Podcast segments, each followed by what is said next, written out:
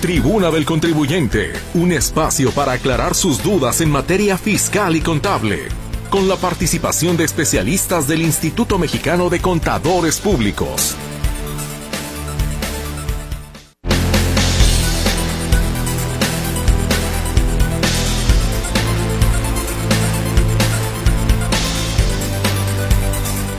Muy buenas tardes, qué gusto me da poderles saludar en una emisión más de la Tribuna del Contribuyente. Muy buenas tardes en nombre de todo el equipo. Muchísimas gracias, como siempre, por estar puntual a esta cita, que como siempre, como cada lunes, buscamos a través del profesionalismo, el conocimiento de los señores contadores, poderle llevar a usted la información que requiere en materia fiscal y contable. Antes que nada, agradecer infinitamente en lo que vale, por supuesto, que mis compañeros Víctor Montes Rentería y Ramiro Marmolejo Galindo hayan estado en este espacio los dos lunes anteriores, respectivamente. Gracias, compañeros. Y gracias también, por supuesto, al equipo Carta Blanca, como dice el contador Olagues, que cada lunes estamos por aquí con usted. Es el caso de mi compañera Berenice Flores, quien atenderá su comunicación a través de las líneas telefónicas 33 38 13 15 15 y 33 38 13 14 21. WhatsApp y Telegram a sus órdenes también, ya lo sabe, y el número para ambas plataformas es el 33 22 23 27 38. Le pido sea tan gentil, por favor, de revisar su mensaje antes de enviarlo. Eso nos ayuda y facilita muchísimo no solo la lectura, sino comprender a carta cabal lo que usted nos escribe entender literal lo que usted nos está haciendo llegar, ya sea pregunta, ya sea un comentario, una afirmación. Le pido mucho que, que lo revise antes de enviarlo. Mi compañero Gerardo Huerta le saluda en el control de audio. Ante este micrófono su servidora Mercedes Altamirano. Y ya están listos los señores contadores. Comienzo con el contador Juan Ramón Olagues. ¿Cómo le va a usted? Muy buenas tardes. Licenciada María Mercedes Altamirano, pues ahora sí regresó la que andaba ausente. Sí, usted sabe que siempre es bien recordada. Sí, aún así en las ausencias, merecidísimas, justo y necesario que haya usted tomado, sí, esos días. Merece más, pero con esto se tiene que conformar. Pedí el año pues, sabático y me dijeron que no. Sí, sí, sí, exacto. Por eso digo, pues usted merece 52. Este lunes nada más le dieron dos, nomás le deben 50. Pero no le hace. Sí, ya vendrán los mejores tiempos y otros mejores aires. Sí, serán y vertirán desde la cima, sí, de donde usted se encuentra. Bienvenida, como siempre, se le extrañó y lógicamente estuvo muy bien cubierta por don Víctor Montes, que más lo dijo, y por Ramiro Marmolejo. Saludo también al amigo Benjamín Luquín, sí, a, a Berenice, a Gerardo, a todo el equipo, sí, y a todos los que hacen posible este programa, y por supuesto a nuestra audiencia radiofónica, columna vertebral, esencia de este Tribuna del Contribuyente. Muchas gracias por su atención, por su sintonía de todos los lunes, lunes a lunes, aquí estamos, ¿verdad? Como el, gusto y el entusiasmo de siempre. A nuestros amigos los madrugadores, sin olvidarlos, por supuesto, ¿verdad? También vaya para ellos mañana martes, sí, un saludo muy afectuoso. Márquenos, llámenos sus dudas de carácter contable, legal, corporativo, con toda certeza aquí le daremos salida. Pues muchísimas gracias, señor contador, y por supuesto también con mucho gusto recibo en este espacio, como siempre, al contador Benjamín Luquín Robles. ¿Cómo está usted? Bienvenido, buenas tardes. Hola Mercedes, eh, pues más bien bienvenido tú de tus sufridas vacaciones, eh, buen, regreso a casa. Licenciada, ya que se me pues, extraña. La sí, sí, un saludo igual a Juan Ramón, un saludo afectuoso. Muchas gracias. A quienes nos apoyan allá en la cabina, Berenice Flores, Gerardo Huerta también, un afectuoso saludo. Y bueno, ya lo dijo Juan Ramón, este, saludos a todo el auditorio. Ah, caray, se nos se quedó. Congeló tu tu pantalla, este, Benjamín Luquín. Sí, se, se desconectó. se, se, se, congeló tu pantalla. Pues igual, licenciada María Mercedes, el novio de los tiempos y de la reconexión de don Benjamín Luquín, ¿verdad? Pues si no tiene usted inconveniente, de acuerdo con su formato, este, continuamos o pasamos a los servicios parroquiales, como usted me diga. Pues como sigue congelado el contador Benjamín Luquín Robles. Ah, ya está ahí, ya. continúe, por favor mi internet está aquí medio chafa, pero bueno, ya les mencionaba que estamos listos, listos a recibir sus preguntas, sus cuestionamientos y también sus aportaciones. Pues bienvenido, contador Benjamín Luquín Robles, y ahora sí vayamos a la gustada sección, esa no puede faltar, de la, de la hojita parroquial, por favor. el rincón humorístico de los avisos parroquiales. Muchas gracias. Tenemos un, un evento, sí, importante por demás, lo comentábamos también la semana pasada y volvemos a invitarlos, sí, a este evento que se llama Declaración Anual del Impuesto sobre la Renta de Personas Morales. Y me voy a permitir, entre paréntesis, llamarle nuevo formato, nueva información el SAT no le satisface toda la información, quiere más comparativa, quiere estados financieros básicos, etcétera, etcétera. Entonces, este miércoles primero de febrero, de 4 a 8 de la noche, veremos con los expertos relativo a este nuevo formato de la declaración anual, si en las instalaciones de colegio o igual también de manera híbrida, si este, con plataforma virtual y en presencial. Más información al Colegio de Contadores Públicos de Guadalajara, Jalisco, al teléfono 33 36 29 74 45, extensión 226, con la licenciada Adriana Mesa. Pues muchas gracias, señor contador. Y vamos a ir a la Gracias. Vamos a ir a la pausa comercial y vamos a continuar con el tema de los puntos relevantes de la resolución miscelánea 2023, porque, bueno, bien lo habían advertido ustedes, es un tema extenso es un tema con mucha información que tomaría bastantes sábados y bueno, sábados, perdón, bastantes lunes y ya veo que efectivamente me voy dos semanas y como dice la canción, para que tú al volver no encuentres nada extraño, ¿verdad? Seguimos con el tema. ¿verdad? Al irse a la miscelánea, a su regreso para variar, resolución miscelánea. Muy bien, para sentirme en casa. Bueno, pues vamos entonces al corte y ya sabe que posteriormente al desarrollo del tema estaremos abriendo el espacio para todas sus dudas y sus inquietudes. Gracias de antemano por el favor de su escucha.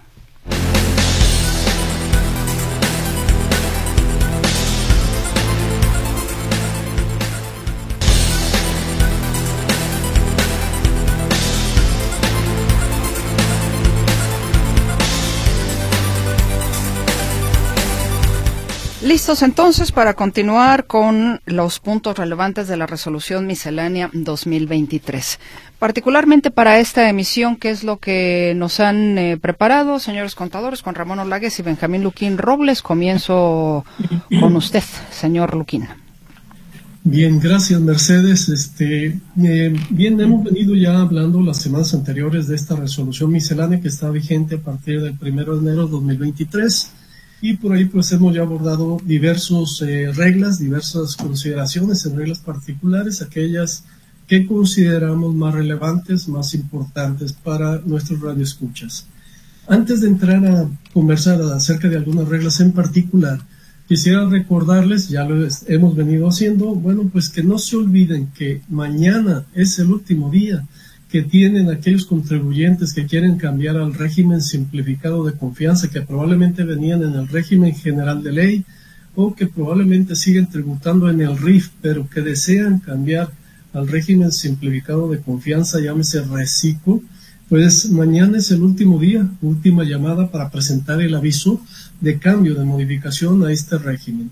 Y también quisiera recordar para aquellos amigos que se dedican a la construcción de vivienda, de casa habitación, que no se les olvide presentar el aviso para adherirse al decreto por el cual se otorgan medidas de apoyo a la vivienda, que también este aviso se vence el 31 de enero, es decir, para poder gozar del beneficio de exención en IVA por construcción de casa habitación, se requiere presentar ese aviso de adhesión a ese decreto que fue publicado el 26 de marzo de 2015. Entonces, si usted es contador de alguna empresa que se dedica a la construcción de casa habitación, pues no se le olvide presentar este aviso, si no, seguramente sus patrones lo van a correr o lo van a castigar, porque es muy importante.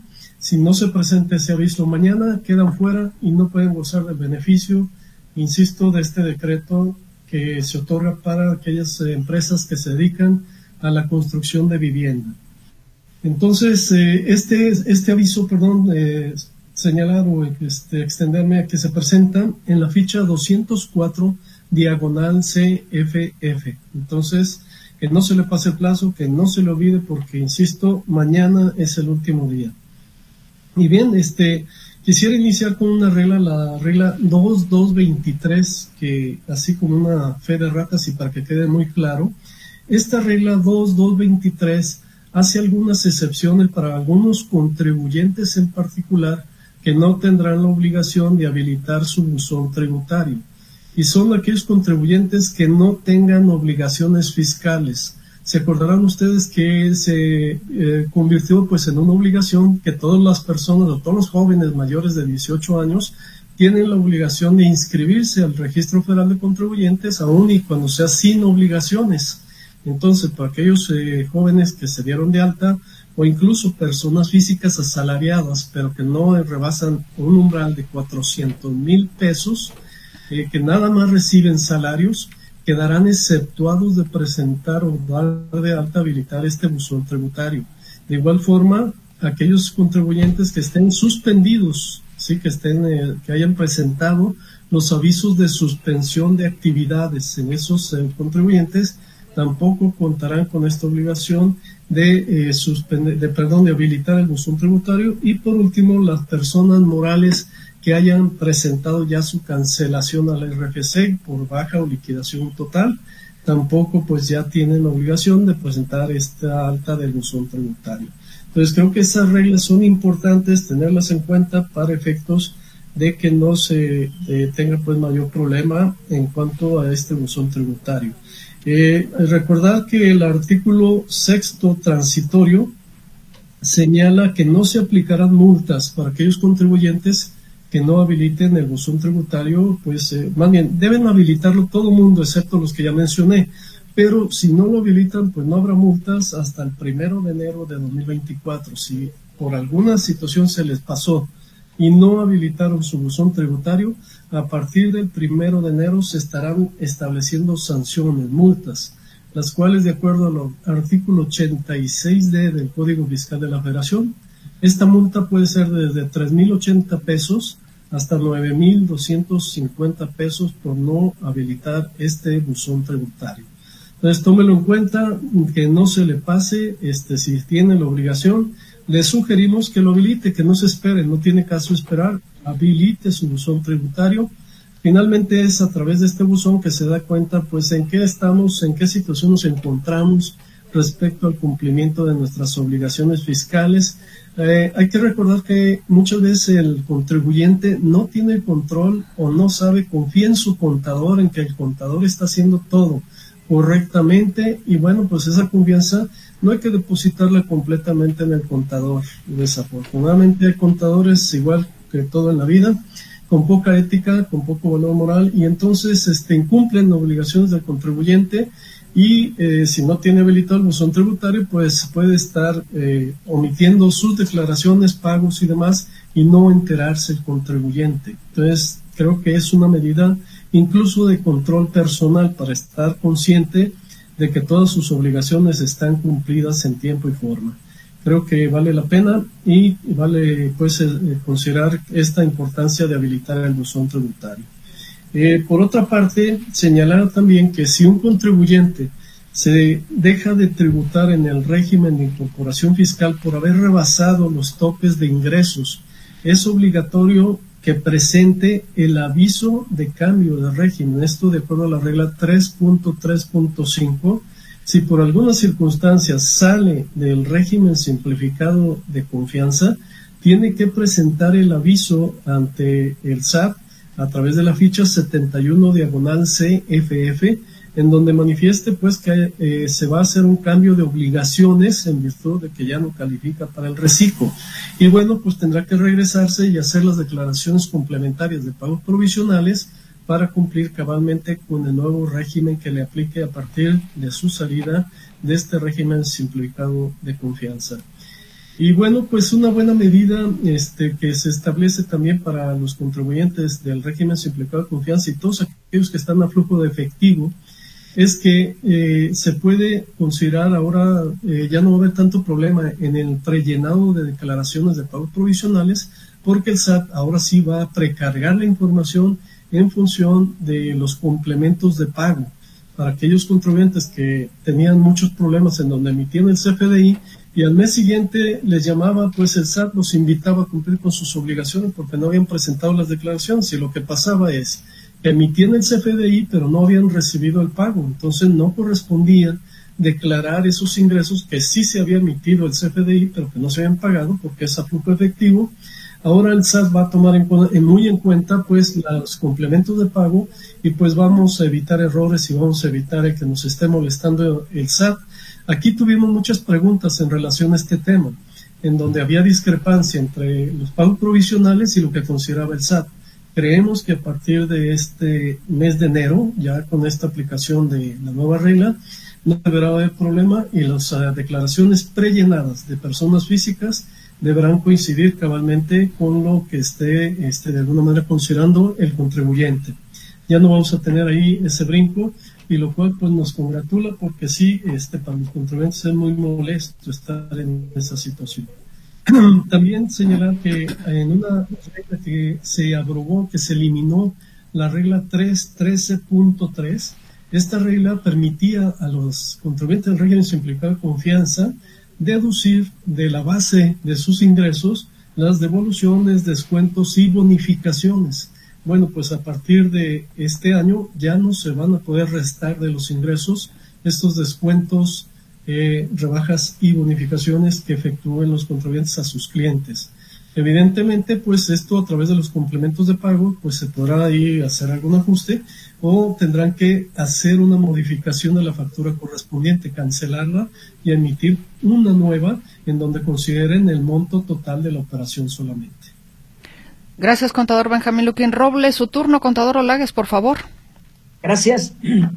Licenciada María Mercedes, gracias, Benjamín. Eh, otro, otro numeralito muy conectado al, al, tema que abordó muy completo don Benjamín Luquín es si el numeral 3.13.20. Este numeralito es el que dice que las personas físicas que actualmente estén tributando en el régimen general de la ley o aquellos arrendadores del régimen puro que estén tributando en el capítulo tercero, ¿sí? y que estos califiquen y deseen migrar a Recico, pueden hacerlo.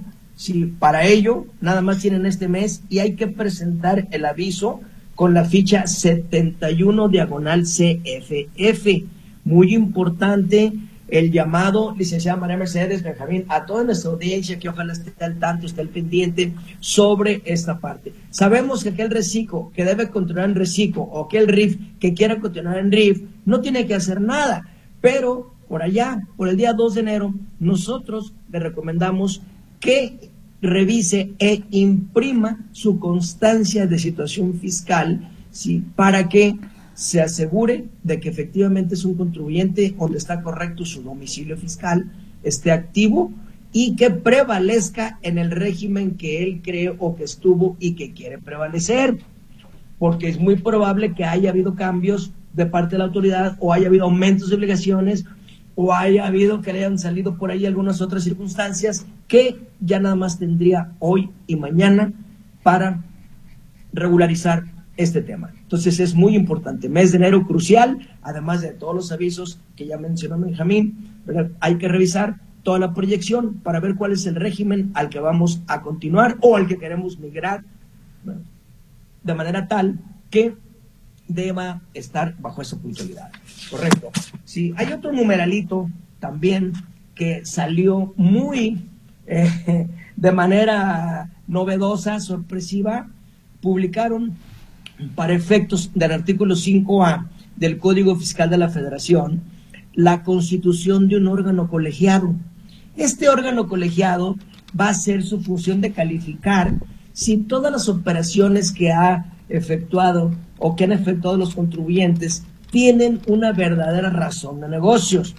¿verdad? Este órgano colegiado novedosamente ya aparecía en el 5A que tendría que, que estar constituido. Si pasó Benjamín el año pasado, antepasado y hasta hoy, aparece en este numeral 2.1.52 este órgano colegiado para la aplicación del artículo 5A. Repito, si es aquel que en un momento dado las autoridades pretenden ver, razonar y que el contribuyente tenga una razón de negocios por todas sus eh, operaciones que haya celebrado. Este órgano colegiado va a estar constituido por un coordinador, ¿verdad? Que será el titular, que es el administrador central de normatividad de impuestos internos, quien presidirá las sesiones. Habrá un secretario técnico y un prosecretario también, designados por el mismo coordinador. Estarán presentes los titulares de unidades administrativas de la Secretaría, de la Unidad de Legislación Tributaria, de la Unidad de Política de Ingresos Tributarios y la Subprocuraduría Fiscal Federal de Legislación. Y también estarán invitados o estarán presentes los titulares de las unidades administrativas del SAT, como son todas las administraciones generales de auditoría, de grandes contribuyentes, de hidrocarburos, de eh, comercio exterior y la Administración General Jurídica de Ingresos. Todo este comité, todo este eh, cúmulo de, funcionarios, pues son los que van a sesionar para ver si el contribuyente en un momento dado, si tiene o no razón de negocio en las operaciones. A mí me da la impresión que este, este, pues este órgano colegiado ya cuando sesione ya deben traer ellos el expediente, ya deben estar seleccionados los contribuyentes, las operaciones, y aquí pues nada más van a ratificar lo que realmente pueda o no parecerle a la autoridad. Aquí lamentamos la, muy, muy, muy fuerte que solo sean ellos, es decir, SAT y Secretaría de Hacienda. No hay dos órganos importantes que de nuestro punto de vista debieron haber sido invitados y deberían haber estado integrados. El primero de ellos es la PRODECON. Sí, es el ombudsman fiscal, para que ahí, en ese debate, de, estas 8, 10, 11, 12 personas que van a estar ahí reunidas en contra del contribuyente, pues cuando menos tenga, sí, hay una defensa que sea la PRODECON, y la otra por la parte también de los patrones de Coparmex. Sí, aquí lamentamos, Benjamín, no sé si estarás de acuerdo conmigo, que no hayan sido invitados y que no hayan sido incorporados este órgano colegiado, porque realmente pues el asunto va a llegar, sí, y da un tajo, en un guillotinazo, ya al contribuyente le van a decir, quizá en un momento dado, cuál es sí, la posición de la autoridad referente de todas estas operaciones que ha venido celebrando. Entonces, este órgano colegiado, sí, ahí está, y realmente habrá que tener mucho cuidado porque sabemos que todas las operaciones aparecieron los esquemas reportables, aparece el 5A, sí, aparecen sí, las FATCAS, aparecen los sistemas de regímenes preferentes, han aparecido una serie de seguimientos a partes relacionadas, el contribuyente sigue y sigue siendo perseguido, sigue siendo atacado, sí, por todas las operaciones que en un momento dado a la autoridad pueda no participar del punto de vista de esas operaciones. Esto sería... si, me, permite agregar, eh, Juan Ramón, este artículo 5A del Código Fiscal de la Federación que permite a la autoridad recaracterizar operaciones, creo que es un parteaguas en, el, en la política fiscal, porque es una atribución, pues en este caso unilateral, como ya lo mencionó eh, Juan Ramón, o sea, no hay espacio para el contribuyente eh, debiera también contar con un órgano este, multidisciplinario, es decir, en donde hubiera especialistas de diversas áreas de negocio, en donde pudieran ellos aportar y pudieran calificar si la operación que se está realizando es inexistente o si esta operación realmente no corresponde a lo real. Porque, como sabemos, en el ámbito de negocios, pues no todo es ganar y tampoco todo es perder, pero es muy difícil este, a veces en la toma de decisiones poder atinar siempre a todas, a que todas ganan y a que todas deban pagar impuestos. Y como que esto va más por el lado de que el contribuyente no debe perder por ningún motivo, siempre debe tener ganancias y pagos de impuestos, como que esa es la idea primordial de esta, de esta disposición lo cual pues es del todo violatorio de los derechos pues del contribuyente. Entonces vamos a ver qué sucede, creo que al final en el tiempo veremos este sendos amparos, sendos resultados, sendos litigios alrededor de esta disposición y pues creo que los abogados van a tener mucho material en favor del contribuyente, evidentemente, por estas este, faltas de consideración dentro de las disposiciones alrededor de todo esto. Muchísimas gracias, señores contadores, y vamos a ir entonces a la pausa para regresar con la participación de nuestro auditorio. Les recuerdo con muchísimo gusto los teléfonos en cabina 33 38 13 15 15 y 33 38 13 14 21. WhatsApp y Telegram también a sus órdenes en el 33 22 23 27 38. Más de la tribuna del contribuyente después de la pausa.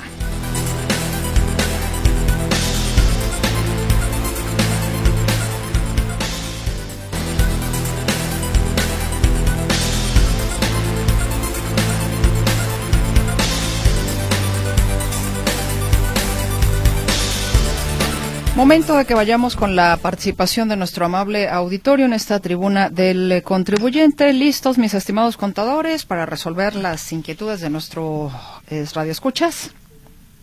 Adelante, por favor. Eso, muy bien. Esa voz me gusta. Alfonso Jiménez dice, yo tengo dos empleados que les pago el salario mínimo aplicando las tarifas ISR.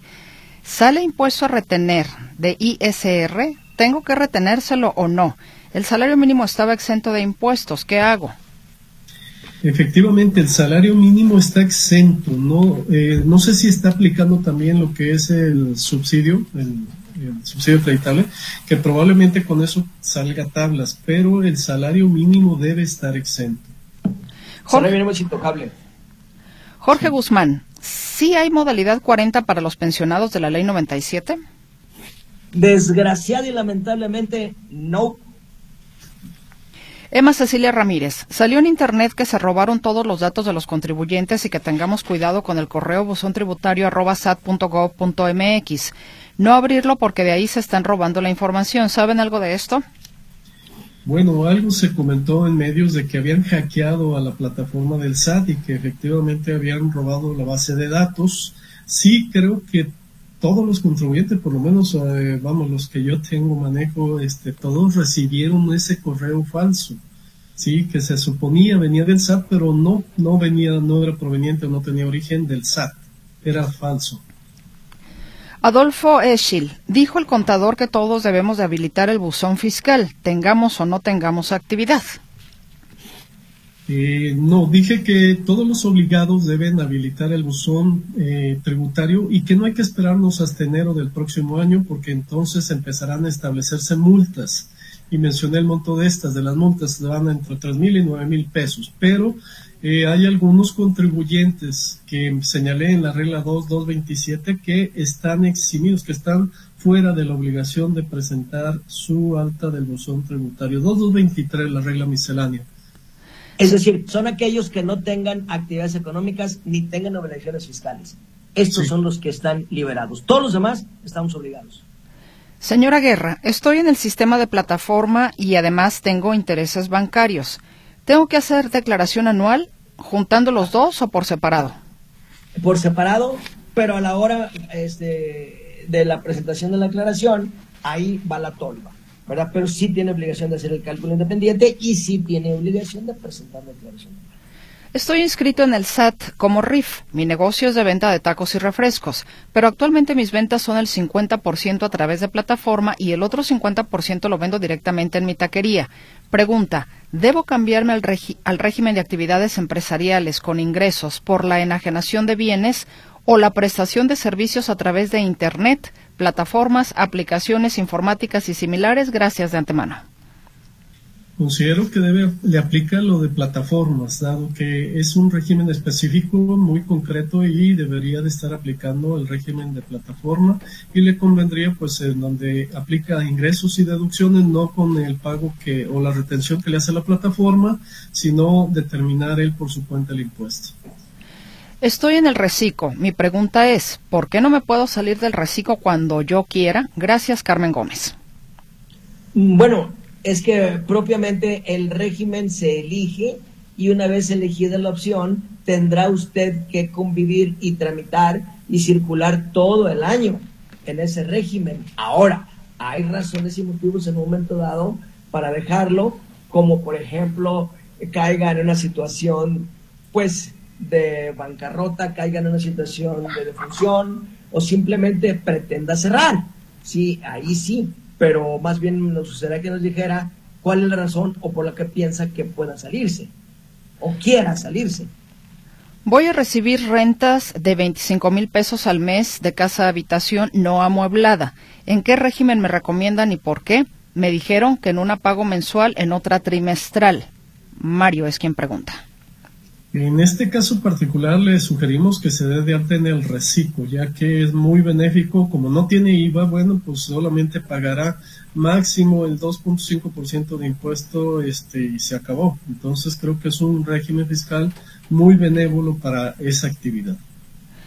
Eh, muchas gracias, señor Rubén Flores. Le mandamos un saludo también a usted, quien saluda a los señores contadores y a una servidora. Y nos dice, para este año, en Declaración Anual Personas Morales, Actividades Empresariales, aparece una modalidad llamada ISIF, la cual, a mi buen entender, se refiere a dar datos informativos siempre y cuando se tengan partes relacionadas que estén obligadas a dictaminarse y cuyo monto exceda de 13 millones de pesos ¿Es esto correcto? ¿Me podrían ampliar un poquito este tema de antemano? Gracias y saludos. Don Rubén Flores, es exactamente así como usted lo dice, ¿verdad? Lo que pasa que los 13 millones de pesos es por las operaciones sí, de las personas morales y son 3 millones de pesos por las personas físicas. Siempre y cuando que estas, estos importes no sean superados, está liberado de presentar la declaración informativa de partes relacionadas. Pregunta el señor Miguel Navarro. ¿El aviso para la exención de IVA por la construcción de vivienda es solo para constructoras es solo para constructoras personas morales o también para personas físicas que construyen viviendas? Eh, para ambos, es para quien se dedica a la construcción parcial de casa habitación. Buenas tardes, excelente inicio de semana. Una duda. Cuando se paga una factura que fue expedida en dólares, ¿Cuál tipo de cambio debe considerarse para el pago? ¿El que viene en el XML o el tipo de cambio del día en que se pagará dicha factura? Agradezco la orientación. Saludos cordiales. Tipo de cambio de la fecha de pago. El fondo de vivienda de mi Afore, ¿cuándo? Me pensioné. Me lo da el Infonavit. O la For... ¿Pregunta? ¿Pregunta o, cuál es el...? Sí, bueno, como pregunta dice, ¿el fondo de vivienda de mi Afore, ¿cuándo? Esa es pregunta.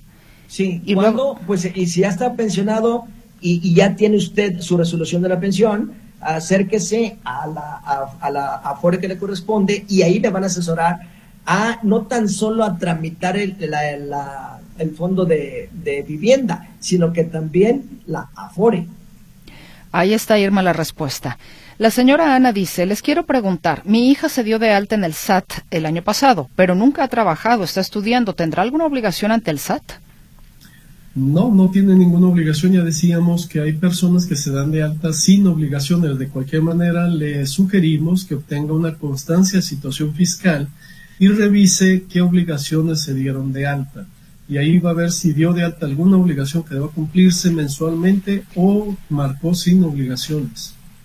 El señor Armando Flores dice, ¿cómo se, cómo se puede habilitar el buzón tributario? ¿A qué? ¿Dónde debo de entrar y qué requisitos necesito? Perdón, ¿se hace en la página del SAT? Sí, es en la página del SAT. Sí, ahí habilita. Para eso van a requerir usted su, su y contraseña, ¿verdad? Y ahí le, le va dando, sí, la, la, la creación del buzón tributario y la página lo va llevando. Ricardo Pérez, el tratamiento para una declaración de un asalariado y de un pensionado, así como el monto de ingresos por año, es igual o mismo procedimiento que debe realizar el contador? Yo estoy jubilado, necesito hacer declaración y no quisiera que mi contador estuviera equivocado. Gracias es el mismo de un asalariado a un pensionado. No recuerdo el monto, pero son como 450 mil pesos. No sé si por ahí lo tienes tú. Este, sí, de la pensión de 2022 para que exente son 526 mil 804 pesos, que es sí, el, la multiplicación de la UMA de 2022, 96.22 por 15 veces por 365. Eso significa que una persona física que tiene una pensión o una jubilación hasta 525.804 va tax free si no hay un solo cargo de impuestos. Lo que exceda pagará el impuesto de la. Eh, buenas tardes. ¿Nos puede, porfis, informar si los jubilados y pensionados de IPEJAL podemos actualizar en línea los datos de la situación fiscal en el vínculo o link del SAT, ya que ya tenemos la firma electrónica, correo electrónico y contraseña. ¿Solo esa actualización o tenemos que sacar cita e ir al SAT? Pregunta Marcela González. Si está vigente su firma electrónica y su clave, lo puede operar desde la, el SAT ID o en la página del SAT. Sin acudir a ninguna oficina.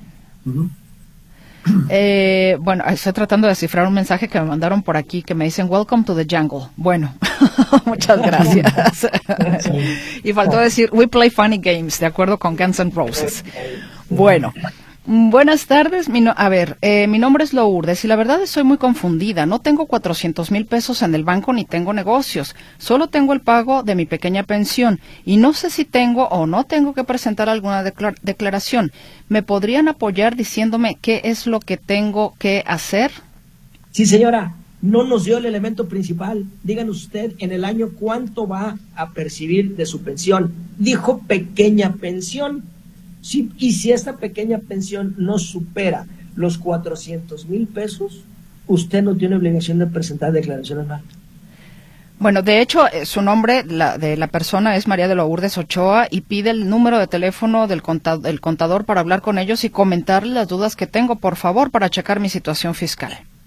33 36 29 74 45 es el teléfono. 33 36 29 74 45. Correcto. Eh, a ver, nos dicen, em, saludos, soy RIF. ¿Puedo deducir pago de paneles solares? Será 12 meses. Pago de 10 mil pesos. No supero los 300 mil pesos en ventas anuales. Gracias, Ana María Zúñiga. No nos dicen qué régimen tributa. RIF. RIF, dijo que RIF. RIF. Dijo que RIF. Ajá, sí, es RIF. Como RIF no se... Eh, ah, bueno, sí, perdón, en el RIF sí se hacen deducciones, perdón, sí. Sí. ¿verdad? Sin embargo, eh, dio el importe de los, de los ingresos, licenciada María Mercedes. ¿Lo quiere repetir si fuera tan gentil? Con gusto. Puedo deducir pago de paneles solares, será a 12 meses, pago de 10 mil pesos. No supero los 300 mil pesos en ventas anuales. Correcto.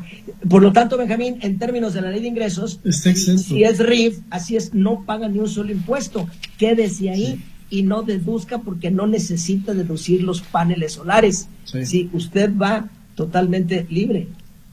Vamos a ir a la última pausa, regresamos con más participación.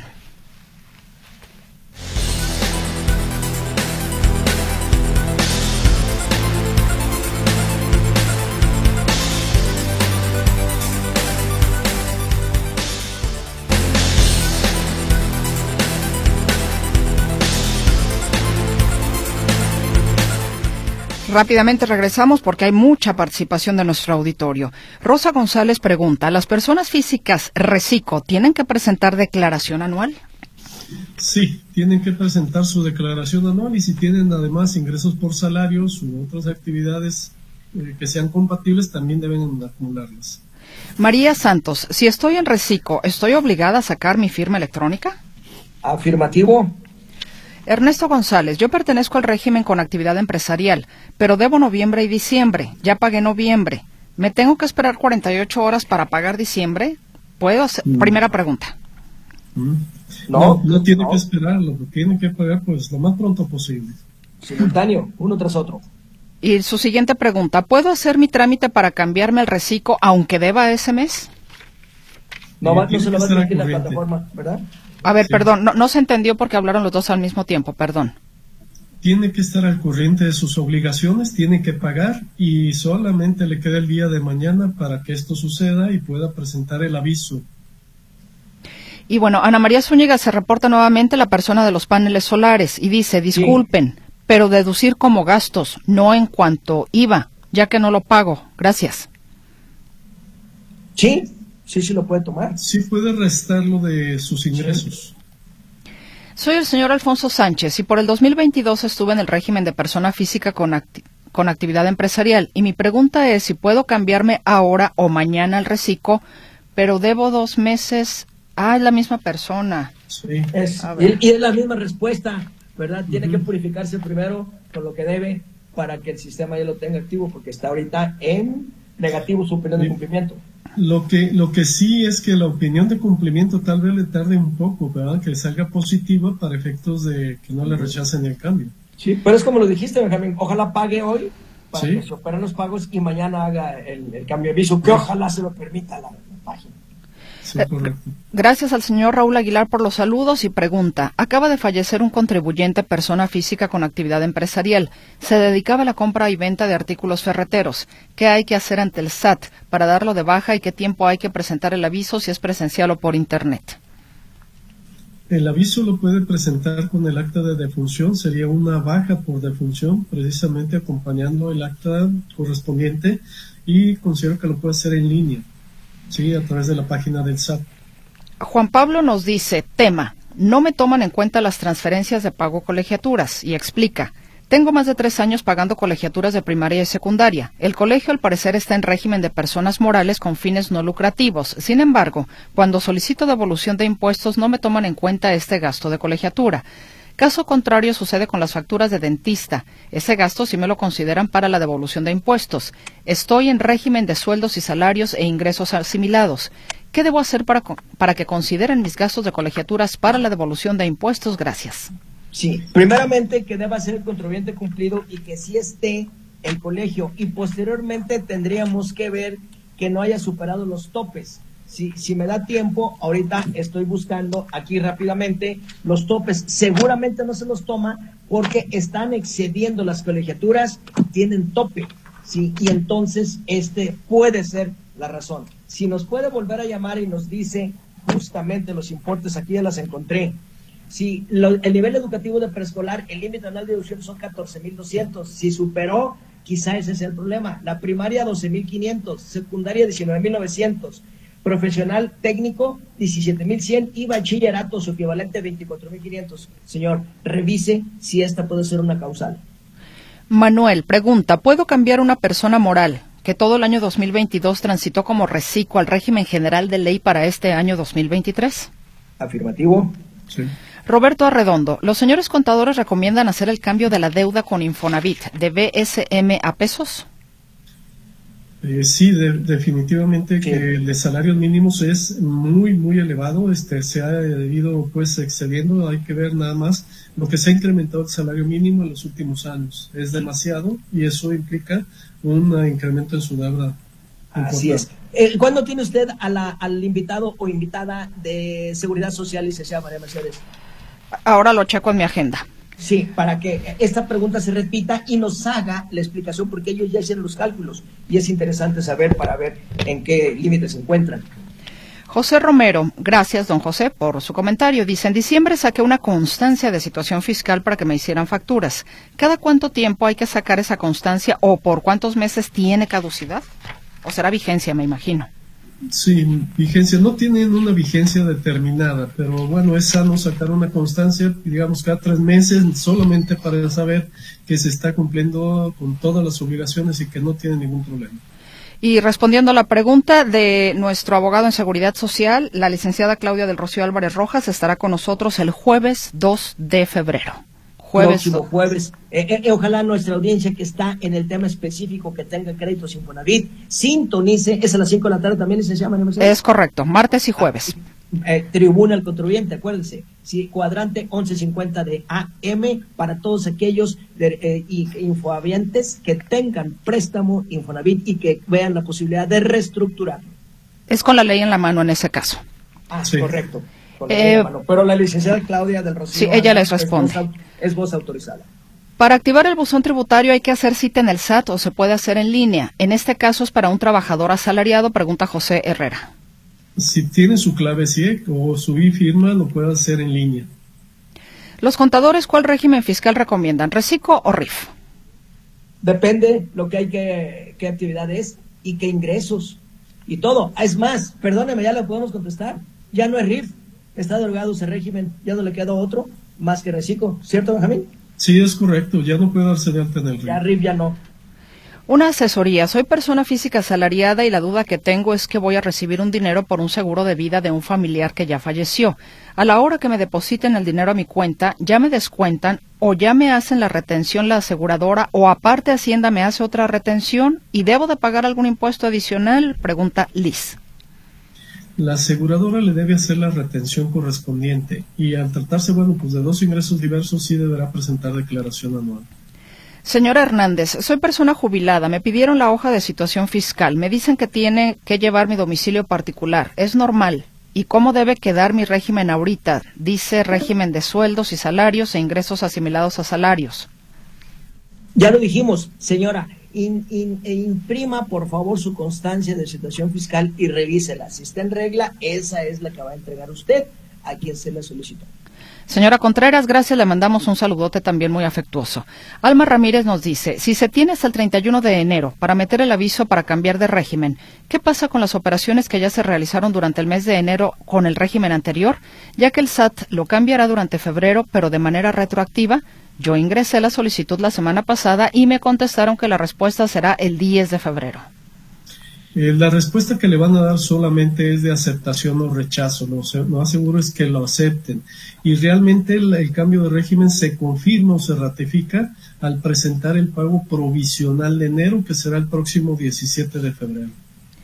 Mi padre es campesino y asociado de una asociación ganadera. Cuando vende alguna vaca o becerro, la asociación factura en nombre de él. ¿Eso seguirá siendo igual o se tiene que llevar de manera diferente? Igual para 2023, resolución miscelánea vigente. ¿Me pueden sacar la duda sobre las fechas de inicio y terminación de la declaración fiscal para personas físicas y morales? Me refiero de qué fecha a qué fecha se deben de realizar en el año. Saludos de Salvador Pérez. ¿Se deben realizar o presentar? presentar, me imagino. Pues yo creo que ha de ser presentar. Sí, la presentación de las declaraciones de personas morales se dan a más tardar el 31 de marzo y las de personas físicas hasta el 30 de abril. Javier Velázquez, estoy pensionado con 480 mil anuales. Tengo ingresos 520 mil por arrendamiento, más 930 mil por persona física, actividades empresariales. ¿Debo sumar todos mis ingresos, inclusive los de pensionado? Correcto, afirmativo. Eh, soy la señora Marcela González. Los pensionados y jubilados de IPEJAL que tenemos menos de 300 mil pesos anuales de pensión y no tenemos otras entradas de dinero, ¿también tenemos que actualizar nuestra situación fiscal ante el SAT? Sí, toda, toda su constancia de situación fiscal. No tendrá obligación de presentar declaración anual con los importes, pero sí buzón tributario y la constancia de situación fiscal. Se comunica nuevamente el señor Juan Pablo que les comentaba que no le toman en cuenta las transferencias de pago colegiaturas. Ah, sí. Y dice, son de 2.500 pesos por mes. No, entonces algo está pasando. Quizá el RFC puede estar mal. Hay que revisarlo con lupa, toda esa parte, ¿verdad?